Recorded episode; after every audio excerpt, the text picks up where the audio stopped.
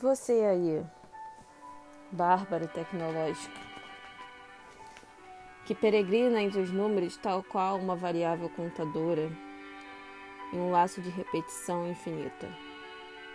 Estamos aqui, tupis guaranis, cada vez mais teques. Vamos nos desfazer dos paradigmas antigos, da materialização em papel e vamos abstrair a matemática e tudo que há de belo. Para tentar como essa música de Leonard Cohen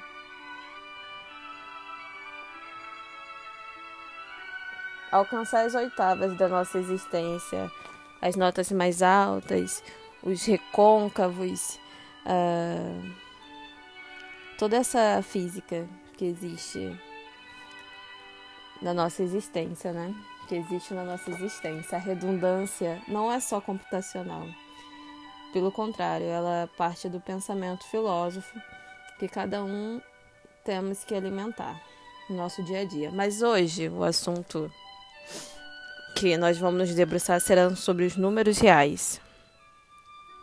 Você conhece vários tipos de números: os naturais, 0, um, dois, três, os inteiros, zero, um e menos um, dois e menos dois, três e menos três e etc. Os racionais, que costumam ser escritos na forma de uma fração. Um quarto, menos três quintos, três sobre dois ou três meios e etc. Ou na forma decimal. O que seria essa forma decimal? São décimos, são frações de 10. Nosso sistema decimal, né? Então nós temos aí no Brasil a vírgula, né? E em outras linguagens, o ponto o ponto que designa aí a separação dessas partes. A questão que eu venho me debruçado é sobre as potências. As potências e sobre os ponteiros que representam os dados, né? O conhecimento em si. No caso é, desses tipos numéricos, dentro da matemática, a representação dos números reais é a que abrange o maior espectro, digamos assim, do que o número pode ser, o que ele pode retornar desde da educação primária, nós é, aprendemos a relacionar quantidades e representá-las com números. Porém, muitas vezes, dependendo do tipo de educação que a criança, o jovem, o adulto recebeu na infância, isso vai determinar muita coisa na vida dessa pessoa. Inclusive, após uma semana de seminários sobre educação matemática no, no colegiado, né? A gente vê que as crianças desenvolvem ansiedades devido ao método de ensino, né? A gente fala de um país que, apesar de todas as suas riquezas, de sua extensão e de seu potencial energético, é um país que foi é, não teve investimento em educação durante muito tempo. Durante muito tempo na educação básica e no ensino da matemática em si. Eu mesma sou fruto disso. Eu falo com. Não é com autoridade, né? Ninguém tem autoridade de ser ignorante. Mas parte também da minha humildade de, de querer ir além disso e alcançar as minhas oitavas aqui. Mas todos esses números que a gente representou, eles podem ser representados numa reta numérica, a tal reta numérica. Nós vamos traçar aqui uma linha horizontal, um HR, indo de menos 3, passando por menos 2,5, menos dois, menos um, menos seis décimos. Isso é a mesma coisa que menos 3 quintos. Chegando ao zero, passando de para os positivos, né, para os naturais, e indo além. 0,25, 25 décimos, 1 quarto. A representação em fração. Vamos para um 3 meios, 2 e 3. É interessante a representação da reta numérica, ela é linear como a história é representada, né? Dentro da linha espaço-tempo é, linear, né? Tal qual a gente conhece. Pois bem, apesar dessa variedade na reta numérica, existem infinitos outros números de natureza diferente desses que você já conhece. Interessante, né? Então, todos esses números que nos rodeiam, a precisão das medidas, das formas, da, da matemática viva que, que, a gente, que a gente sente, né? que a gente passa a observar com o tempo, dependendo do, do tipo de olhar né? que o tempo dá à vida. E ela se abre como um ponteiro. Né? Trazendo dentro de si parte do que estava oculto dentro da, dela mesma e dentro da nossa própria existência, né? Trazer a vida e eu remonto ao Platão, quando este falava sobre o acesso ao mundo das ideias, né? Plasmar na física, na fisicalidade, na realidade, a ideia. A imagem que me vem cristalizada nessa, nessa analogia é uma obra de arte de Joseph Kosuthi, As Três Cadeiras. Vou tentar descrever a obra e depois o que eu penso sobre ela. São três formas de representação.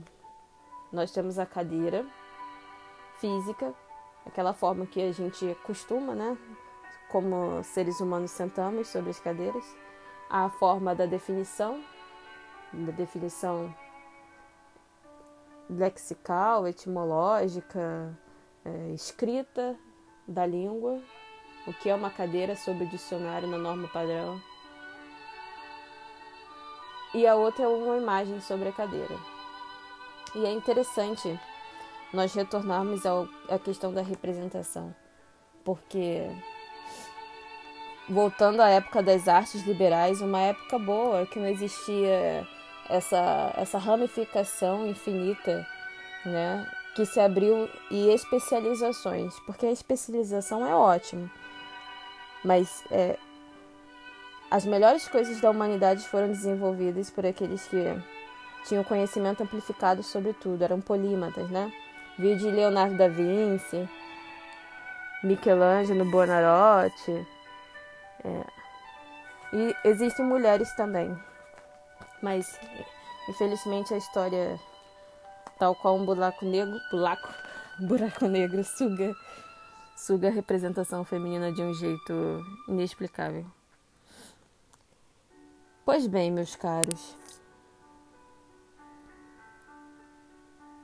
nós temos aqui a representação de um cientista ilustre, brilhante, Arquimedes, de 287 a.C., antes da Era Comum, até, 12, até 212. Ele viveu, ou seja, ali no primeiro século, né? Primeiro matemático a calcular o valor de π com precisão. Uau! O pintor italiano Domenico Fetti, quase dois mil anos após a morte de Arquimedes, imaginou como ele seria nesse retrato. Interessante, a própria pintura em si sofreu um processo de, de instantaneamento, né? O instante captado em selfies, né, em retratos e todo um, um trabalho que levava anos para você criar, inclusive para você era o esforço da criação, né? O esforço de você imaginar como seria e plasmar isso. Isso é fantástico. Dentro dos números reais, a gente tem um, um, um, segmento que a gente pode chamar por um ponteiro. Vamos chamar de índice 1, que são as dízimas periódicas. Aqui eu vejo uma charge. São três irmãos que se reúnem para dividir os 100 reais que ganharam cortando a grama da casa do vizinho. Um deles propõe fazer a divisão exata no papel. Caramba, esta conta nunca termina. Vocês já sabem o que deu? Ah, além do, do tema, né, ser dízima periódica, ele pegou 100 reais, que é um valor que é um valor inteiro. Ah, mas como que você sabe que 100 reais é inteiro, Marília? Por que que 100 reais não é float? Não, 100 reais pode ser float. 100 reais pode ser inteiro. 100 reais pode ser real. Na verdade, o número ele tem muitas naturezas envolvidas dentro dele dependendo da operação ali que você deseja realizar. No caso, a gente divide 100 por 3, dá 10, né? No divisor, dividendo, quociente e resto, né? Na, na escala, como eu posso dizer, é, é descarte, né? Do descarte. Descarte, e não é para descartar o lixo, é para lembrar do pensamento metódico, cartesiano. O auge e elevação humana no raciocínio matemático. Pois é, falamos, falamos, mas não vamos dar a volta aqui. Nós vamos parar nesse planeta aqui da matemática dos números reais das dízimas periódicas. Acompanhar um caminho relativo da questão? Pois é. Resultado: deu 33,33 e lá vai bolinha, muita coisa. Em breve conheceremos um novo conjunto de números, mas vamos começar com um bem conhecido. A sua letra, ou seja, o seu ponteiro, a sua representação, o seu símbolo é dado pela letra Q. Você já imaginou qual é? O conjunto dos números racionais o famoso conjunto dos números pensadores. Por isso que é um que. O que é como se fosse. O que é como se fosse uma pessoa de cartola, bigode, jogando poker. É, basicamente. Lembre-se, todo número racional é quociente de uma divisão de números inteiros. Todo número racional é quociente de uma divisão de números de inteiros. O interessante da matemática é a ideia de fatoramento, né? A ideia de que uma coisa ela pode ser outras em sua essência.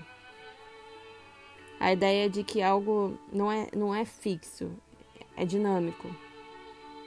É só uma perspectiva, é uma forma de você chegar ao resultado de uma expressão. No caso dessa expressão, dessa, desse, desse recado aqui, desse lembrete de que todo número racional é consciente de uma divisão de números inteiros. Ele não é o dividendo, não é o divisor, nem o resto. Ele é o quociente de uma divisão de números inteiros. Interessante dois números inteiros, ou seja, a gente já remonta a Aristóteles e toda a ideia do humanismo. Como assim, Marília? O que, que inteiros tem a ver com Aristóteles e o humanismo? A ideia da perfeição. O universo, o homem, né, era tido naquela época pelo pensamento é, católico cristão que regia o mundo antes da ciência como centro do universo. Os números inteiros foram por muito tempo tidos como os únicos, os únicos existentes, os únicos verdadeiros. Pensa num booleano aí. Ele retornava valor falso. E há de quem falasse que existia número real, fracionário. que existia números como esses. Então, numa linha temporal humana, a perspectiva de algo que parece completamente distópica e errônea, num, num prazo de tempo ela pode se tornar verdadeira. Né? É uma questão de da evolução dos tempos, né? Da evolução de toda uma forma de pensar. E eu quero de fato fazer todo esse esforço de construção coletiva, de uma restauração coletiva dessa memória matemática, dessa memória dos tempos. Todo número racional é consciente de uma divisão de números inteiros. Por exemplo, menos 7 dividido por 25 é um número racional. Os números racionais podem ser escritos na forma de fração ou na forma decimal. Para se obter a forma decimal, basta efetuar a divisão. Menos 5 dividido por 25 é só efetuar a divisão. De menos, na verdade é menos 7, né? Aqui eu tenho uma parametriza, uh, Maria.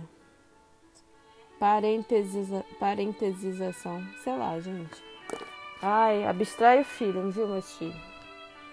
É, um parêntese com menos 7 dividido por 25. Isso foi 7 dividido por 25. É menor, né? A gente tem um número menor. Preenche com zero até ficar divisível. Aqui no caso, ele colocou dois zeros aqui, dividiu por 25, aí deu zero. Zero vezes 25 é zero.